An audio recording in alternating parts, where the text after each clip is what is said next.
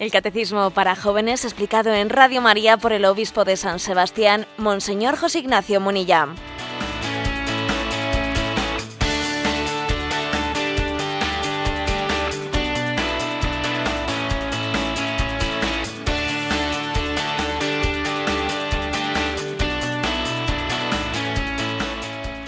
Muy buenos días a todos los amigos del Yucat. Una mañana más estamos aquí en San Sebastián en directo. Saluda al Padre Esteban Munilla con el Catecismo de la Iglesia Católica en su versión juvenil. Es el Yucat. El libro que la Jornada Mundial de la Juventud el Santo Padre entregó a todos los jóvenes y que en más lugares día a día se está desgranando con ayuda de muchas también medios, monitores, técnicas, materiales, pero sobre todo nosotros aquí a esta hora de la mañana lo hacemos de la mano del obispo de San Sebastián, Monseñor José Ignacio Munilla. Hoy seguimos, seguimos. La lluvia no cesa en San Sebastián. 6 grados ahora mismo. Por Madrid, ¿cómo va la cosa, Cristina? Pues con fresquito, Padre Esteban, pero por lo menos no tenemos que ir en barca. ¿Habéis superado ya por lo menos los 0 grados de ayer? Sí, sí, tenemos 3 graditos. La cosa va mejorando. Y por San Sebastián también la temperatura, el agua ya hemos dicho, pero la temperatura especial, eh, ayer tuvimos una pequeña subida de temperatura espiritual. Pues sí, ayer tuvimos la visita, como ya habíamos anunciado, pues de un cardenal de nuestra madre iglesia, el cardenal de La Habana en Cuba, que estuvo entre nosotros y nos habló del Concilio Vaticano II. Y la verdad es que también pues le hicimos nuestras pequeñas incursiones sobre el tema del Yucat y del catecismo, ¿no es así, Esteban? Vamos a escucharle lo que a los micrófonos nos comentó en torno al Yucat, al catecismo, cómo lo vivían también, cómo lo experimenta él, cómo lo tiene en La Habana tenemos este instrumento privilegiado para el conocimiento de lo que es la vivencia de la fe cristiana. Yo más que catecismo eh, o catequesis llamo a este pequeño volumen una verdadera iniciación a la vida cristiana, porque de palabras, de doctrinas, de conocimientos adquiridos, memorizados, eh, estamos quizás repletos y de hojas grabadas para eh, conservar eh, algunos recuerdos, también estamos ya como saturados. Hay incluso un exceso de información que hace que se desechen unas y se tomen otras. Pero esta es una que al tomarse se incorpora a la vida. Creo que el catecismo de la Iglesia Católica no ha sido simplemente un poner por escrito lo que un creyente en Jesucristo y puede eh, conocer o debe conocer, sino ha sido una invitación para que el creyente en Jesucristo llegue a ser vida propia y una vida plena, una vida entusiasta, una vida activa, una vida de compromiso con el mundo, con la sociedad, con la familia, con la humanidad, que tenga una vida también personal lograda en el buen sentido de la palabra, porque enseña justamente a Cristo como camino, como verdad y como vida es un instrumento privilegiado y en mi arquidiócesis de La Habana, Cuba, estamos utilizando muchísimo todo lo que el catecismo de la Iglesia Católica nos trae y especialmente los jóvenes. No solamente están recibiéndolo, sino se están convirtiendo en los portadores de esta eh, visión renovada de nuestra fe para nuestra propia vida en medio de nuestras comunidades, a veces un poco envejecidas, a veces un poco eh, tradicionales en cuanto a sus costumbres, que hay que renovar, eh, potenciándolas desde dentro por esta vivencia de la fe. Era don Jaime Ortega, el arzobispo de La Habana, quien ayer nos acompañaba y a con nuestros micrófonos también pues eh, pronunció estas palabras. Para vosotros, para todos los que en esta mañana os unís a nosotros en este vuestro programa, el...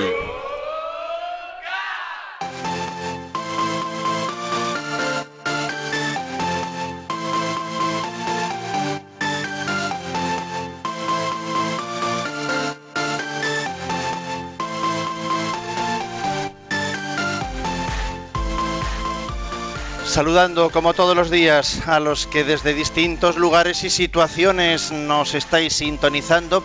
A todos con cariño os queremos y sobre todo a estos primeros minutos del día miramos a aquellos que no nos podéis seguir todas las mañanas en directo, sino que lo hacéis en diferido bajando del podcast de Radio María el programa. Lo escucháis como lo estarás igual haciendo ahora mismo en diferido, pero participas también en las redes sociales. A vosotros os dedicamos estos primeros momentos los que a través del correo electrónico, Facebook o Twitter habéis hecho alguna pregunta. Dejamos al margen todas las felicitaciones o auténticas, también hay que decirlo, homilías que algunos de nuestros oyentes comparten. Vamos, José Ignacio, con el punto 81 sobre la virginidad de María, que ayer desgranábamos. Es Francisco desde Madrid que nos dice esto se contrapone a lo dicho hoy de que parirás los hijos con dolor. Es fruto del pecado original, pero en el Apocalipsis, cuando habla de la mujer, indica que grita por los dolores de dar a luz. ¿No podríamos asumir que siendo virgen el parto fue doloroso? Y nos añade, nos añade también esto. Dice otro asunto. Un día hablaba con un evangélico y me decía que la reticencia que tenía hacia la Virgen es por la frase que dice que el hombre Cristo Jesús es el único mediador entre Dios y los hombres. Nosotros siempre hemos visto a la Virgen como abogada. ¿Es correcto? Muchas gracias. La paz nos dice. Bien, dos preguntas en una. Vamos a ver, ¿no? La primera, eh, a ver, no existe también, pues en esa imagen del Apocalipsis, la imagen de la mujer que grita con dolores de parto. Bueno, entonces esto no se contradice eh, pues con esa fe católica, esa fe cristiana en la virginidad de María en el parto, antes del parto, en el parto y después. Bueno, vamos a ver. Eh, siempre las imágenes bíblicas hay que ver cómo han sido leídas en la tradición de la Iglesia. En la tradición de la Iglesia. Eh, María tuvo dos partos, uno, uno, uno sin dolor y otro muy doloroso. Y el parto doloroso es el que tuvo al pie de la cruz, eh, donde María dio a luz en un parto muy doloroso, eh, pues a, a, su hijo para la vida del mundo. Eh. Es que eso, además, yo creo que lo entienden muy bien las madres, porque, porque para una madre también el desprenderse de su hijo, el entregarlo al mundo, ¿no? El que su hijo pues diga, por eso dejará a su padre y a su madre, etcétera. es decir, María eh, tiene un parto doloroso en el momento en el que, lejos de ser un freno que intenta evitar el camino de la cruz de su hijo, está presente en el momento de la entrega de Cristo en la cruz. Y no es un freno para esa entrega, sino más bien es un apoyo. ¿eh? Lejos de caer en, en la típica tentación de la maternidad carnal de mi hijo que no sufra, mi hijo. No, María, María es un estímulo para su hijo para entregar su vida en obediencia al Padre. Y luego, esta ha sido la forma en la que la tradición católica ha entendido. ¿no? Hemos visto, por desgracia, algunas películas muy buenas, por ejemplo, la película de Natividad, que se estrenó hace pocos años, que en el tema del parto virginal o el parto milagroso no lo trata con delicadeza. Porque bueno, pues esa película es muy buena, pero llegado el momento del parto de María, eh, del parto de Jesús, pues bueno, plantea, o sea, no, no entra en el misterio, no hace nada por descubrir, ¿no? Lo que la fe católica afirma sobre el parto, el parto virginal. Eh, aquel fue un parto milagroso, un parto sin dolor. Sin embargo, el que fue un parto dramático y un parto muy doloroso es este otro. ¿eh? El que tuvo lugar al pie de la cruz. Y con respecto a la segunda pregunta, a ver, eh, mm, por supuesto que el único mediador entre Dios y los hombres es Jesucristo. No hay otro mediador. Él es el puente entre Dios y el hombre. La humanidad de Jesucristo es el, único puente entre, entre, Dios y el hombre. No hay otro mediador. Nosotros si, si hablamos de que tenemos que ser nosotros abogados o instrumentos no es en cuanto que estamos contraponiéndonos a la mediación de Jesucristo, sino en cuanto que nos ponemos al servicio de ella. Y María, María digamos que tiene un, tipo de mediación que es mediadora, pero entendamos mediadora eh, poniéndose al servicio de la mediación de su hijo. ¿eh? Por ejemplo, ¿qué es un sacerdote? Es un mediador, sí, pero es un mediador que lo que estaba exponiéndose al servicio de la única mediación de Jesucristo. ¿eh? O sea, aquí las mediaciones no, se contraponen, no, no. O sea, eh, nosotros lo que hacemos es ponernos al servicio de la única mediación de Jesucristo. Esa es la, eh, forma correcta de, de entender esa expresión. Antonio desde Huarteraquil nos dice, permítame una pequeña precisión. Con respecto a lo que ayer se comentó sobre el término primo, referido a Isabel, la prima de María, el Evangelio no utiliza la palabra primo, sino la de pariente. Muy interesante, tenemos nosotros aquí unos oyentes que ayudan mucho eh, con sus intervenciones. Es cierto, eh, ayer hablábamos de cómo, mm, digamos, en el Evangelio, a propósito de que en algunos sitios se habla de los, de los hermanos de Jesús, eh, comentaba yo cómo no eh, como en arameo no existe eh, la distinción entre hermano y primo. Luego se utiliza el término hermanos para todos, para hermanos y primos, y eso, eso nos, hace entender cuando se habla de los hermanos de Jesús. Y entonces un oyente decía, bueno, pero también se habla del de, el término primo, porque es la prima Isabel. O sea, Isabel es prima de María. Pues no es así. Es verdad que la enunciación del rosario, decimos visitación de María, su prima Isabel pero si os fijáis estrictamente en el Evangelio no dice su prima Isabel, dice, ahí tienes a tu pariente Isabel. No dice prima. En el Evangelio no aparece ni una sola vez el término primo o prima. Aparece, si no me equivoco, dos, tres veces ¿eh? en toda la Biblia una en Colosenses, en la, en la, versión, en la versión griega. ¿eh? Es decir, que curiosamente en ningún, en ningún pasaje evangélico se utiliza el término primo o prima, ¿eh? sino que el caso de, el caso de, Isabel, ahí tienes a tu pariente Isabel, y entendemos que lo más posible es que fuese prima o prima lejana o prima cercana, pero bueno, esto de alguna manera corrobora, este comentario que hace Antonio, corrobora pues eh, este, la prueba de que no se distingue el término primo del término hermano, sino que todos ellos están eh, dentro del mismo término, es que en ningún término, en ningún pasaje del Evangelio se utiliza la palabra primo o prima. Leemos muchas traducciones piadosas entonces por ahí.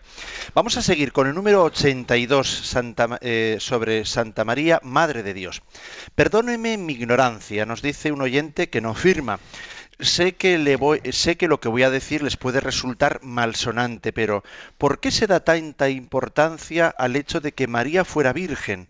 ¿No es más importante resaltar cualidades como su fiat, etcétera? Gracias. Por favor, sigan trabajando como lo hacen especialmente, bla, bla, bla, nos hace un poquito, luego también echa incienso. Vale, vamos a ver, pues eh, no se contrapone una cosa a la otra, sino todo lo contrario. ¿eh?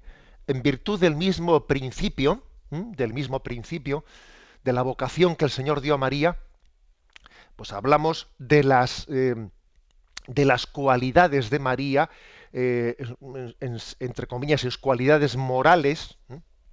Ella fue la discípula fiel, ella fue la mujer del sí, la mujer fiel, la mujer obediente, etcétera. Estas son, son, mm, digamos, formas de aproximarnos a María que eh, que hacen referencia a su santidad, a su fidelidad. Pero si nos, si nos quedásemos solo en ello, entendedme bien, estaríamos em, corriendo el riesgo de tener una imagen demasiado moralista de María. Sí, María es la mujer fiel, la mujer, o sea, eh, subrayaríamos su santidad. Pero cuando estamos hablando de la virginidad, ¿eh? de la virginidad, estamos subrayando la acción de Dios que está todavía por encima, la acción de Dios en María, por encima, ¿eh? más allá incluso de sus dotes eh, concretas y personales, morales. ¿eh? O sea que sería un error, mm, digamos, reducir el don de Dios en María a las cualidades morales de María, ¿no? Como si fuese el mérito de ella, ¿eh? el mérito personal de ella exclusivamente el que dice, ella es fiel, es la mujer del sí, es la mujer obediente. Sí, sí, pero Dios la ha elegido, le ha preservado del pecado original, que eso ya está por encima de, de ningún merecer en ella, le ha preservado del pecado original, le ha dado el don de la virginidad antes del parto, en el parto y después del parto, es decir, que el plan de Dios con María cuenta con la santidad personal y meritoria de María, pero es que lo supera también. ¿eh?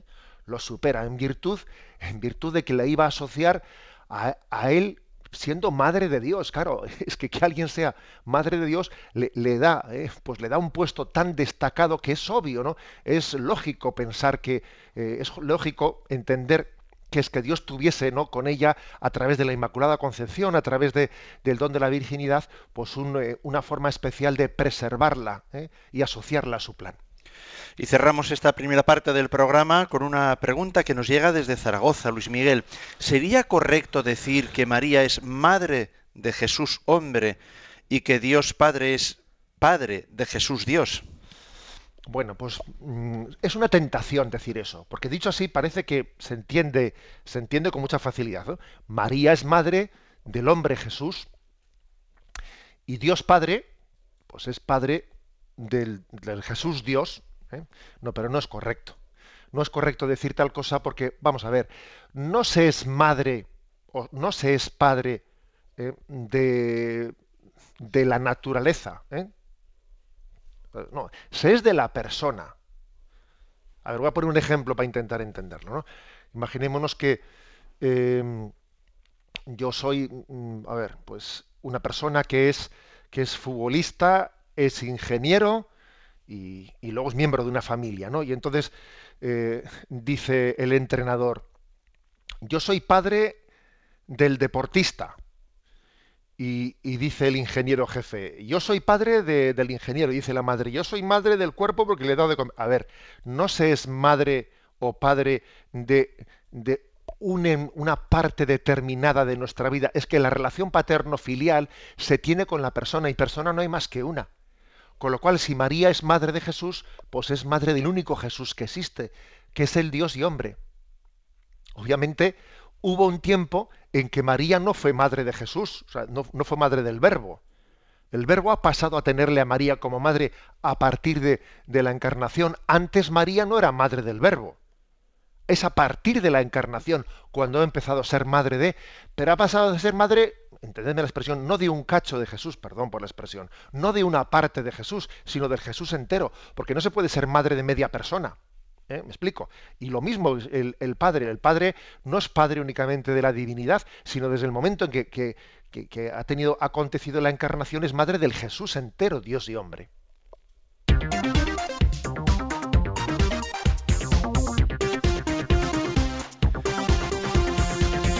Son las 8 y 18 minutos, 7 y 18 minutos. Sintonizas Radio María en tu programa UCAT.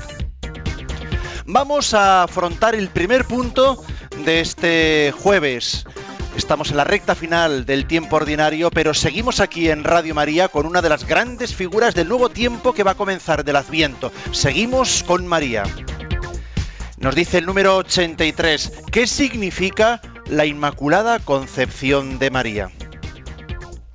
Y vamos a responder este punto 83. La Iglesia cree que la bienaventurada Virgen María fue preservada inmune de toda mancha de pecado original en el primer instante de su concepción, por singular gracia y privilegio de Dios omnipotente, en atención a los méritos de Jesucristo Salvador del género humano. La fe en la Inmaculada Concepción de María existe desde el inicio de la Iglesia Hoy a veces se entiende mal esta expresión. Significa que Dios preservó a María del pecado original y además desde el principio. Pero no dice nada sobre la concepción de Jesús en el vientre de María y en ningún caso es una minusvaloración de la sexualidad en el cristianismo, como si el marido y la mujer se mancharan cuando engendran a un hijo. Bueno, intentamos explicar, explicar esto. ¿eh? Con respecto a esta última matización que hace, que hace aquí eh, el Yucat, se refiere a que a veces, bueno, pues la, la expresión de la Inmaculada, que en algunos lugares también es considerada como la Purísima, la Inmaculada, la Purísima, se ha podido entender mal como si la Purísima significase, eh, significase mm, pureza de con respecto a la sexualidad se refiere. Hombre, obviamente, claro que también María es purísima en todos los sentidos, ¿eh? pero la Inmaculada Concepción la purísima, no se refiere a, la no relación sexual, no, eso es la virginidad. ¿Mm? E, e, eso es el dogma de la virginidad. Pero la purísima no se refiere a eso, o sea, la, purísima se refiere a la santidad global. ¿no? exclusivamente ¿no? al tema de, la, castidad, no, que a veces haya podido haber mm, una, reducción de la Inmaculada al tema de la castidad, no. Bien, em, en virtud de que iba a ser Madre de Dios, en virtud del, pues del plan tan importante, ¿no? De, Dios tenía eh, pues el designio de asociarle a María a su plan de una manera, pues eh, podríamos decir, irrepetible. ¿eh? Y en virtud de ello le preserva del pecado original, desde el mismo instante de su concepción. En la tradición de la Iglesia siempre se creyó que María no tenía pecado, pero existió en un momento determinado pues una cierta duda de si eso fue desde el momento en el que nació, el momento del parto, pues eh, ella podía haber quedado limpiada del pecado original, etcétera, y existía esa duda de si fue concebida en pecado original y después Dios la santificó y en esa reflexión desde de qué, desde qué momento fue pues pues finalmente la evolución ¿eh? en la evolución del, del dogma en el siglo XIX se llega a definir pues la Inmaculada Concepción, es decir, desde el mismo momento de su concepción, no desde el momento en que nació, no, no en el seno de en el seno de la Virgen, no, no, sino eh, en el seno de su madre, perdón, eh, no, sino en el mismo momento de la, concepción ya está preservada del, pecado original. Lo cual no quiere decir que Jesucristo no sea su redentor. ¿Eh? A ver, Claro, entonces, porque no podía decir, bueno, pues si, si María no tiene pecado original, entonces no necesitaba redentor. Jesucristo no es necesario para ella, ¿no? Para redimirle de sus pecados, puesto que no tiene ningún pecado. Eh, no, sí, sí, eso es una equivocación. María necesita de Jesucristo redentor. Es más, es inmaculada gracias a la redención de Jesucristo. Es la perfectamente redimida. Porque fijaros bien, existen dos maneras, ¿no? De redimir a una persona. Una es, bueno, pues es la nuestra, que habiendo caído, somos, eh, somos rescatados, ¿no? Pero hay otra forma todavía superior, que es la de no permitir, Dios en su misericordia, no permitir que caigamos. ¿eh? Existe eh, aquel famoso auto de auto sacramental de Calderón de la Barca en el que se, se, representa la Inmaculada Concepción, pues con la imagen de esa mujer que cuando va andando y va a caer eh, y va, va a, entrar en un agujero, antes de caer en el agujero, es preservada por Dios, que pone su mano para que ella no caiga en el agujero, sino que siga caminando. Bueno, pues esa es la Inmaculada Concepción. Es la perfecta redimida porque la gracia le permite no caer en el pecado. Que por cierto, un pequeño paréntesis, eso también en nuestra vida tenemos que agradecer a Cristo nuestro liberador no únicamente de los pecados de los que nos ha rescatado, sino de los pecados en los que nos ha dado la gracia de no caer, porque es así. ¿eh? O sea, uno dice, mira, pues yo en algunas cosas a veces nos vemos que nos sentimos pecadores y dice, bueno, yo si, si, si yo la verdad es que me siento débil, totalmente débil, es verdad, pero también, también al mismo tiempo dice uno, pero es verdad que veo que hay determinadas cosas que en mi familia, pues por la, por la educación que he recibido, etcétera, para mí ha sido sencillo, pues vivir, no sé, pues la misa dominical o cosas que a otros les ha costado mucho. Y uno se da cuenta que ha sido preservado por la gracia de Dios. Bueno, lo, digo un poco como eh, argumento comparativo, ¿eh? comparativo para que entendamos que tenemos que eh, pues, mm, valorar lo que, lo que es la perfecta redención de María, no sólo por haber sido perdonada, ¿eh? no, que, que, en el caso de ella, la gracia de Dios lo que ha sido es, ha sido preservada más que perdonada. Bien, pues hay un texto, una base bíblica, que es la de Lucas 1.28, cuando el ángel Gabriel le dice a María, le llama llena de gracia. A ver, si María es llena de gracia, en ella no puede haber pecado porque es incompatible. ¿eh? La expresión llena de gracia es mm, como decir, está plenamente poseída por Dios. El Espíritu de Dios habita en ella como en su jardín. ¿eh? Nosotros nos suena más la palabra esa de estar poseído por el demonio, ¿no? Poseído por el odio, poseído por la ira. María es, está poseída por Dios. ¿eh? En ella no hay lugar para... La presencia de Dios tiene tal densidad tal densidad que allí no entra, no, no, no hay lugar para, para el pecado. Fue Pío IX, en el año 1900, 1854, eh, perdón, ¿no? el que proclamó, eh, proclamó el dogma de la Inmaculada Concepción. Pero es uno de los casos concretos en la historia de la Iglesia en los que la fe del pueblo fue muy por delante de la definición dogmática. Porque claro, uno dice, hombre, y hasta el año 1854 no se definió el dogma de la Inmaculada Concepción. O sea, hubo 18 siglos en los que la Iglesia no creyó en la Inmaculada Concepción, pues la verdad es que no. La, Iglesia creía en la Inmaculada Concepción muchísimo antes, ¿no?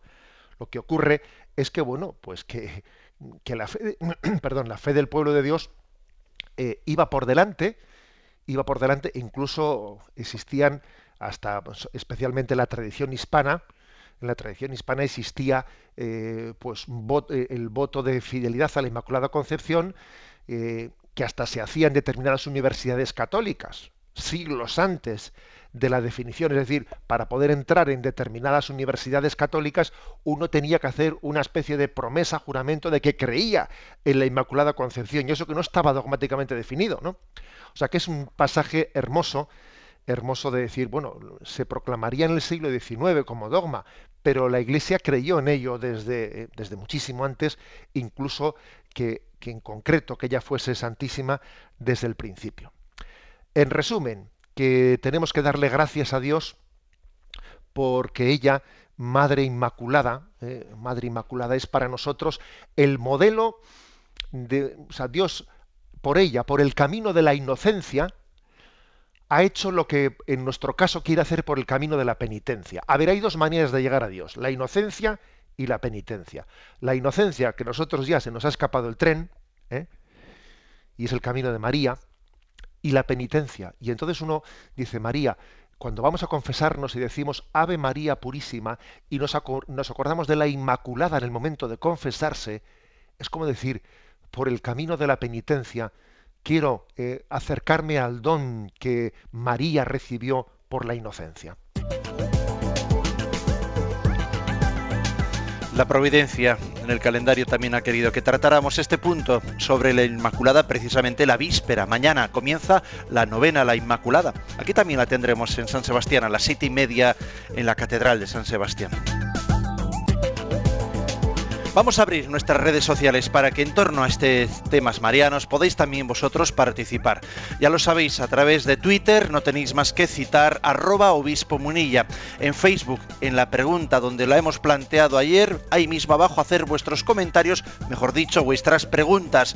La página muy fácil de buscarla es Yucat Radio María y el teléfono, por supuesto, 91 153 85 50 que hoy atiende Yolanda. El correo electrónico no lo sabemos de memoria, youcat, ahí se lo escribimos bien, youcat sería en, en español arroba radiomaria.es. Pero vamos a hacer, como todos los días, nosotros también nuestro descanso musical. Vamos hoy, de la mano de la oreja de Van Gogh, a acercarnos precisamente a esa señora de blanco que un día nos visita. Todos los días nos visita aquí en Radio María.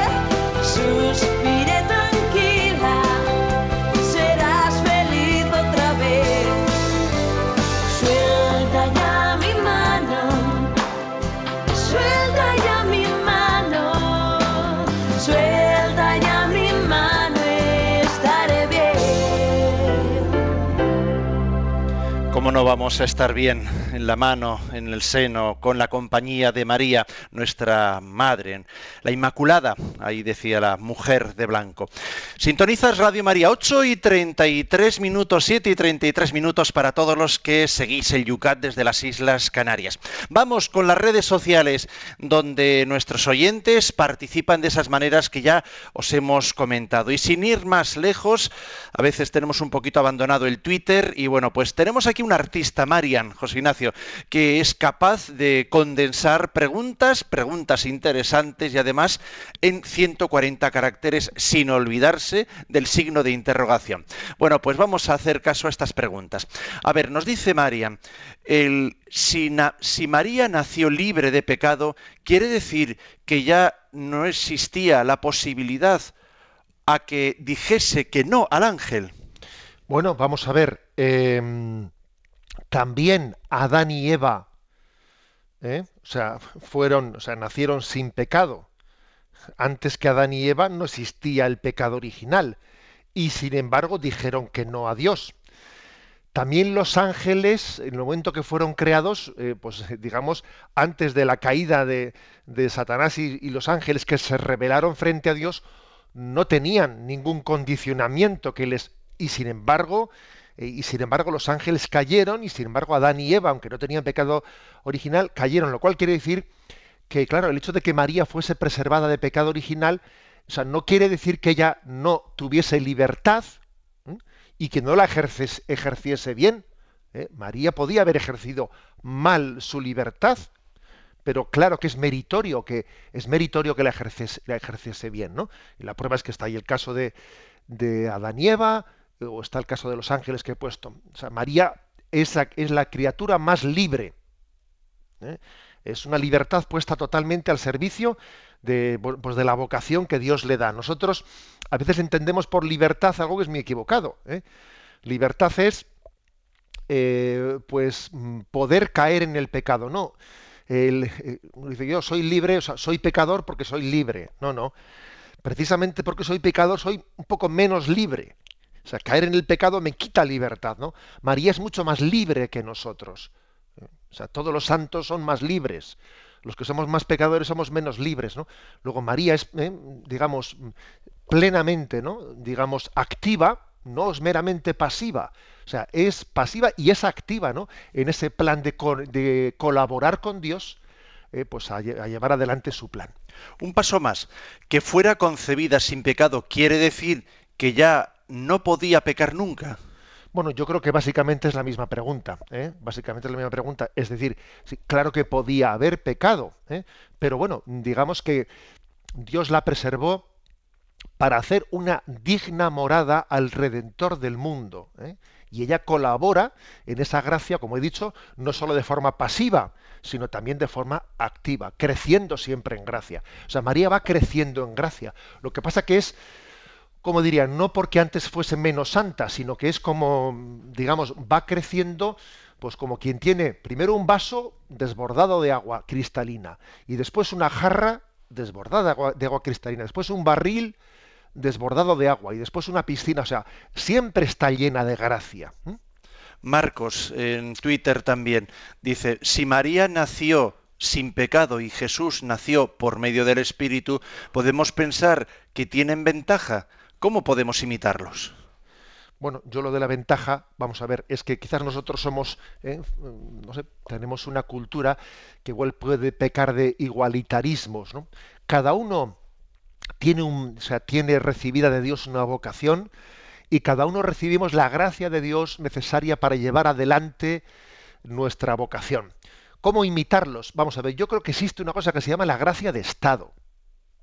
La gracia de Estado quiere decir que Dios también en virtud de lo que te va a encomendar, ¿eh? pues ser padre de familia, ser sacerdote, o ser un político, o ser lo que fuere, te da una gracia especial para asistirte, ¿no? Es la gracia de estado. En tu estado de vida, Dios te asiste de esta manera. A María le, le asistió con una gracia especial de estado. Ella iba a ser la madre de Dios y le dio una gracia especial. También a nosotros Dios nos da una gracia de estado, cada uno a nuestro nivel. Luego imitémosla eh, pues digamos, entregándonos plenamente a santificarnos allí donde Dios nos ha plantado. Hay que florecer donde Dios te ha plantado. Eso es importante. En Facebook, Luis nos recuerda que fue en Lourdes precisamente donde la señora eh, cuando le preguntó Santa Bernadette quién sois, soy la Inmaculada Concepción, nos recuerda. Y Pablo nos pregunta cómo puede una familia en nuestros días sentir y reflejar este término Inmaculada Concepción. ¿Se puede aplicar en el seno de nuestras familias? Pregunta. Y por cierto, el detalle anterior, eso de que en, Lourdes la Virgen dijese yo soy la Inmaculada Concepción, se lo decía una niña, una niña que era analfabeta, en el año 1858, cuatro años después de que el Papa Pío IX hubiese proclamado la Inmaculada Concepción. Aquella niña no tenía ni idea de que era la Inmaculada Concepción, ni idea, una niña analfabeta, o sea, no, no tenía ni concepción. Por eso también sorprendió al párroco de Lourdes decir, pero esta niña ¿Cómo dice que, esa señora le ha dicho soy la Inmaculada Concepción? Bueno, es le preguntaban y ella no sabía explicar, no, tenía ni idea. ¿y, qué es eso? Ella dice, yo no sé, a mí me ha dicho esa palabra. O sea, es decir, es una, es entrañable, ¿eh? es entrañable como en el momento de, la aparición de María en, en Lourdes, bueno, se proclama su Inmaculada Concepción en sintonía con la, eh, la manifestación de María, está en sintonía con la declaración de la Iglesia. Y con respecto a lo que preguntaba, pues el segundo oyente, de cómo vivir, ¿no? Pues la presencia de, la Inmaculada en el seno de nuestras familias, a mí me parece que, que es importantísimo que nuestras familias se consagren, ¿eh? se consagren a través de María, ¿no? A Jesús. María es el instrumento de consagración, igual que ella estuvo plenamente entregada, ¿no? al seguimiento de Jesucristo, nos consagramos a través de María a través de María nos consagramos a Cristo. Es el modelo de... En esta vida necesitamos referentes, necesitamos referentes. La prueba es la familia. La prueba es la familia. ¿eh? Entonces, María, si la familia para mí es el modelo, María es el modelo del modelo. ¿eh? Entonces es el modelo de cómo entregarse a Dios. Se me ocurre también, ¿no? Que si no pueden acudir a las parroquias, a las, novenas que empiezan mañana a la Inmaculada, una Ave María, ¿verdad? La familia junta antes de bendecir la mesa o con, en esa bendición, ¿no? Hacer también. Sería hermoso, por ejemplo, mañana comienza la novena de Inmaculada, imaginémonos que la familia rece, ¿no? Antes de acostarse, rece a María conjuntamente. Hombre, el ideal sería rezar el rosario pero uno dice, bueno, pues igual en mi familia va a ser difícil introducir el rosario. Rezamos tres Ave Marías, toda la familia junta antes de acostarnos, ¿no? Eh, la presencia de María es una presencia de bendición en la familia. Y terminamos con José, que nos plantea también en Facebook. Marian, Dios la hizo libre de pecado original, pero también le dio libertad de elección. Evidentemente, Dios sabe dónde pone la semilla del amor, pero que enviara al ángel Gabriel da a entender que era libre de aceptar o rechazar ese compromiso. Esto es por lo menos lo que a mí me parece, dice. Sí, claro. Y además es que mm, es impresionante, es impresionante ver esa escena, esa escena en la que el ángel está pidiendo ¿eh? le está rogando. ¿eh? Aunque sea un poquito alargarme, que al fin y al cabo esto me, nos adelanta lo que pensaba explicar después, hay un texto bellísimo, que yo creo que es de las páginas más bellas de la historia de la espiritualidad de San Bernardo, en el siglo XII, donde él describe ese diálogo entre, entre el arcángel Gabriel y María. Y dice, oíste virgen que concebirás y darás a luz un hijo. Oíste que no será por obra de varón, sino por obra del Espíritu Santo. Mira, María, que el ángel aguarda tu respuesta, porque ya es tiempo de que se vuelva al Señor que le envió. También nosotros esperamos, Señora, esta palabra tuya de misericordia, oprimidos miserablemente por la sentencia de nuestra condena. Se pone entre tus manos el precio de nuestra salvación. Enseguida seremos librados si tú consientes, María. Por la eterna palabra de Dios fuimos todos creados y a pesar de eso morimos. Mas por tu breve respuesta, por tu sí, seremos ahora restablecidos para ser llamados de nuevo a la vida. Esto te suplica, oh piadosa Virgen, el triste Adán, desterrado del paraíso con toda su miserable posteridad. Te lo suplica Abraham y David, todos los santos padres, padres tuyos también, que habitan en la región de la sombra de la muerte. Todo el mundo espera, expectante, tu respuesta.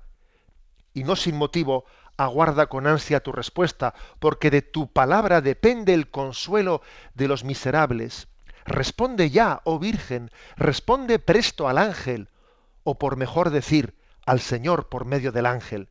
Respóndele eso que ansían los cielos, los infiernos y la tierra. Responde una palabra y recibe al que es la palabra. Responde sí y la palabra se hará carne. La verdad es que es un texto preciosísimo, ¿no? En el que se ve, bueno, pues todo el mérito del sí. Decir sí en esta vida tiene un gran mérito. ¿eh? La verdad es que creo que María nos enseña, es, es aquella que nos enseña a decir amén, a decir sí. Precioso.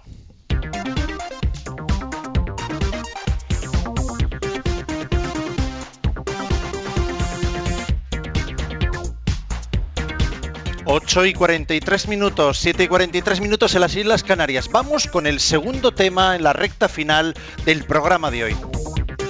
Es el punto 84. ¿Fue María únicamente un instrumento de Dios? Y responden, María fue mucho más que un instrumento pasivo de Dios. También mediante su asentimiento activo se realizó la encarnación de Dios.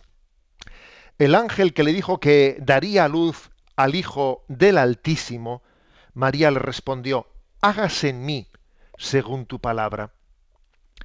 La salvación de la humanidad por medio de Jesucristo comienza, por tanto, en una solicitud de Dios con el consentimiento libre de una persona y con un embarazo antes de que María estuviera casada con José. A través de estos caminos tan poco comunes, María se convirtió para nosotros en la puerta de la salvación. Bueno, eh, ya habíamos adelantado un poco esta explicación con ese texto que hemos leído, ¿no? Ese texto mm, de que es una de las páginas, yo diría, pues más bellas de la, de la literatura, de la literatura religiosa, de cómo ese diálogo que San Bernardo pone entre el arcángel y María. Bueno, ¿qué es lo que se subraya en ese diálogo? Pues que María no solo tiene una colaboración pasiva, no, que también es activa. O sea, decir sí no es algo meramente pasivo, ¿eh? San Agustín decía que para poder cantar en el cielo aleluya, aquí hay que decir amén. Los que aquí dicen amén, allí cantarán aleluya. ¿Mm? Pero claro, decir amén, que es decir, hágase, fiat sea la voluntad de Dios, no es algo meramente pasivo, no, no, no. ¿eh? Hombre, ser instrumento de Dios quizás puede tener, una, depende de cómo se entienda el, término, ser instrumento, claro, si tú entiendes por instrumento, pues un instrumento inerte, pues un martillo. Hombre, claro, un martillo no tiene libertad, no, no colabora en el, este, en el sentido estricto de la palabra. María es instrumento, nosotros estamos llamados a ser instrumento de Dios, pero claro, no como un martillo, no como eh, un árbol, no como una piedra, sino con nuestra libertad de por medio. Y eso hace que, seamos unos instrumentos muy especiales, porque claro, ¿eh? por ejemplo, cuando decimos, eh, como decía la Madre Teresa de Calcuta, yo quiero ser una pluma, una pluma, un bolígrafo con el que Dios escriba. Sí, la imagen es muy bella, pero tengamos en cuenta que es una imagen, porque en nuestro caso concreto, esta pluma esta, pluma estilográfica tiene libertad. Y por eso a veces puede hacer borrones. Y por eso a veces, claro. ¿eh? Entonces, ser instrumento de Dios es algo uh, impresionante. O sea, es impresionante. Es decir, primero, Señor, voy a, te pido no ser un obstáculo. O sea, ya una manera de colaborar con Dios es no ponerle obstáculos con nuestra voluntad. Que no es poco, no es poco. Es decir, Señor, yo te doy, te pido la gracia de, que tú puedas servirte de mí sin que yo te ponga obstáculos. Pero además no solo es eso, sino que además es que, que, que tú me has dado unos talentos, unos talentos para que yo no los entierre, sino para que los ponga al servicio de. No vale decir, no, yo eh, por si acaso quiero ser instrumento de Dios y para no estorbar, yo no voy a hacer nada. Yo me voy a cruzar, es una especie de eh, visión pasiva, la que yo me cruzo de brazos y que Dios se sirva de mí. No, no, eso no vale, porque aquí estamos hablando de una colaboración activa. Dios nos ha hecho libres. Por eso yo no colaboro con Dios como una piedra. O como, no, no, eh, con, el recto uso de mi libertad.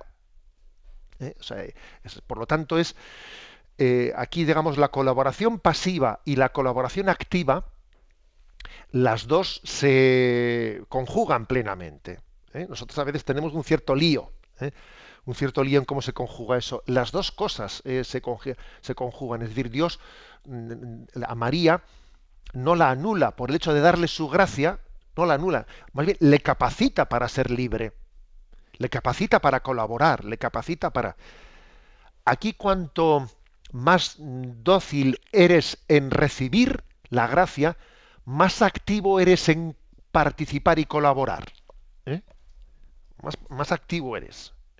Nosotros a veces entendemos esto y decir, bueno, yo por si acaso para no meter la pata, me voy a limitar ¿eh? a, a, coger lo que me dicen y a no tener ninguna iniciativa, porque si tengo iniciativas, igual meto la pata. No, no, no, esa es una concepción pasiva.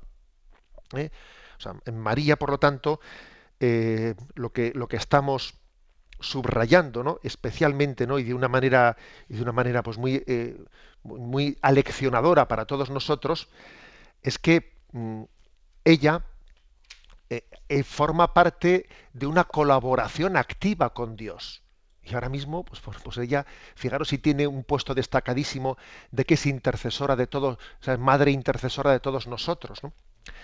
En resumen, decía también San Bernardo, María tiene todo el mérito, todo el mérito, porque aunque ha sido elegida, ¿no? Pues por Dios, eh, pues de una manera, digamos, con una iniciativa divina, en ese sentido podríamos decir sin mérito de María, ha sido elegido por una iniciativa divina, sin embargo, ella tiene, al mismo tiempo, tiene todo el mérito, porque aun habiendo sido elegida por Dios, ella ha colaborado plenamente. ¿eh? Y antes de concebirle a Dios en su vientre, dice San Bernardo, le había concebido en su corazón, con el sí. ¿eh? O sea, le concibió físicamente, pero antes que físicamente le había concebido espiritualmente. Y en, ese acoger la palabra, acoger la voluntad de Dios, decir fiat, decir hágase, estaba todo el mérito de la Virgen María.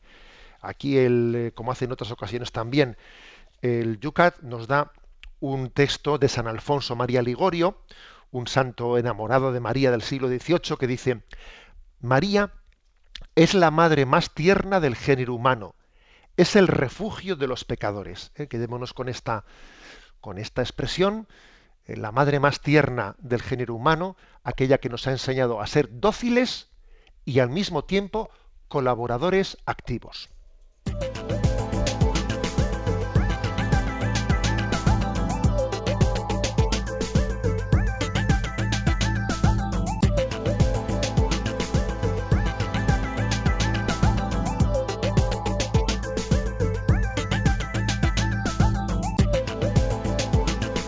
Abrimos nuestras redes sociales para que podáis participar.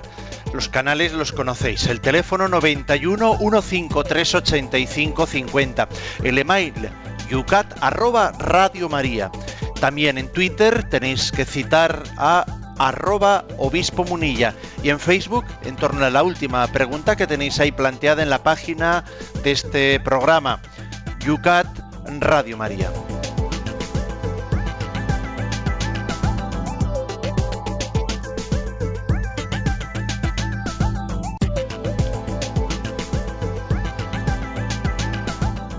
Vamos a comenzar precisamente, ya que antes empezábamos por el Twitter, empezamos ahora por el Facebook. Aquí en torno a esta pregunta, Pablo siempre buscando pues cómo aterrizar quiere también sacar provecho, me imagino, que para su familia. ¿Cómo podríamos aplicar nosotros también, pues ser nosotros instrumentos de Dios, como lo fue María, José Ignacio? Bueno, intentando conjugar esa doble dimensión, pasiva y activa. ¿eh? O sea, es decir, para poder ser instrumento, primero hay que eh, recibir. Nadie da lo que no tiene. ¿eh? Entonces, quizás en nosotros hay un alma de, pues un alma de ser demasiado Marta y poco María. Marta, Marta, andas afanada en tantas cosas. Tu hermana María ha elegido la mejor parte. O sea que, primero, para ser instrumento hay que saber recibir de Dios, ¿eh? tal y como pues la Virgen María recibió. Y luego, pues la verdad es que hay una santa audacia la santa audacia, es decir, los, santos han, sido audaces. Eh, como digo, no es, eh, no es una especie de eh, colaboración pasiva, no, han sido audaces. Entonces yo diría que lo que el Señor nos inspire, pues no ahogar las inspiraciones del Señor, sino darles curso. darles curso. Yo creo que es lo que tenemos que hacer, ¿no? Tener una dimensión contemplativa en nuestra vida, tener los instrumentos necesarios para que uno se llene de Dios, y luego también, pues, decir, ser valientes. Ser valientes porque yo creo que cuando el Señor nos inspira y nos mueve, pues tenemos que poner toda la carne en el asador, en, el asador, en esa colaboración activa.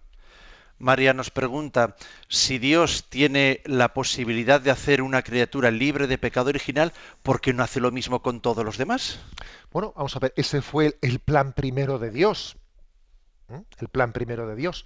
Solo que Adán y Eva eh, nuestros primeros padres tuvieron ese rechazo explícito, ¿eh? ese rechazo explícito, es decir, la Inmaculada Concepción de María forma parte del plan de Dios para repararlo, ¿eh? para reparar nuestro rechazo, ese rechazo que nosotros tuvimos a, pues, haber, al haber sido concebidos en gracia, etcétera. Con lo cual, yo creo que, como muchas veces eh, me habéis escuchado, aquí hay que dejarse de futuribles de cómo podía haber sido. Tenemos que partir del momento presente. O sea, nuestra santificación no viene de jugar a hipótesis. ¿eh? Si hubiese sido, si no hubiese sido, déjate, déjate. Aquí ahora lo importante es decir, a ver, partamos del momento presente. ¿eh? bueno, pues nosotros somos pecadores, pero al mismo tiempo hemos recibido el don de la redención en Jesucristo y tenemos a María como modelo modelo inmaculado de aquello a lo que estamos llamados nosotros. Estamos llamados por el camino de la penitencia a ese don de santidad que Dios le ha dado a María por la inocencia.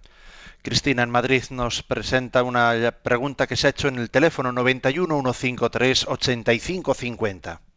Pues sí, Monseñor José, que es un cristiano evangélico, quiere saber si María fue concebida sin pecado, porque en el Magnificat ella recita que Dios es su Salvador, ¿de qué tuvo que ser salvada María?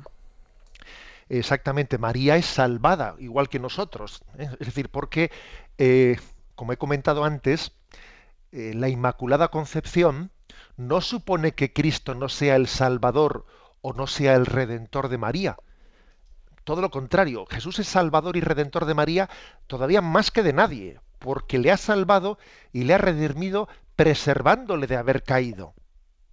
¿Eh? O sea que sería un error pensar eh, que María no tiene en Jesús su Salvador. Es más, la tradición dice, María dio a luz al Salvador del mundo, a su propio Salvador. María ha dado a luz a su propia salvación. ¿eh? A la de ella y a la salvación del mundo. Creo que esa pregunta pues, es interesante. No tenemos tiempo para más, pero sí que tenemos que plantear los puntos para la jornada de mañana, viernes, último día de esta semana de Yucat. Continuamos, por lo tanto, dos puntos más. Eh, el punto 85 ¿Por qué María es también Madre nuestra? Ese es el punto 85. El punto 86. ¿Por qué Jesús no se manifestó nunca en público a lo largo de 30 años de su vida? Punto 85 y 86 para mañana. Y terminamos recibiendo la bendición. La bendición de Dios Todopoderoso, Padre, Hijo y Espíritu Santo descienda sobre vosotros Alabado sea Jesucristo.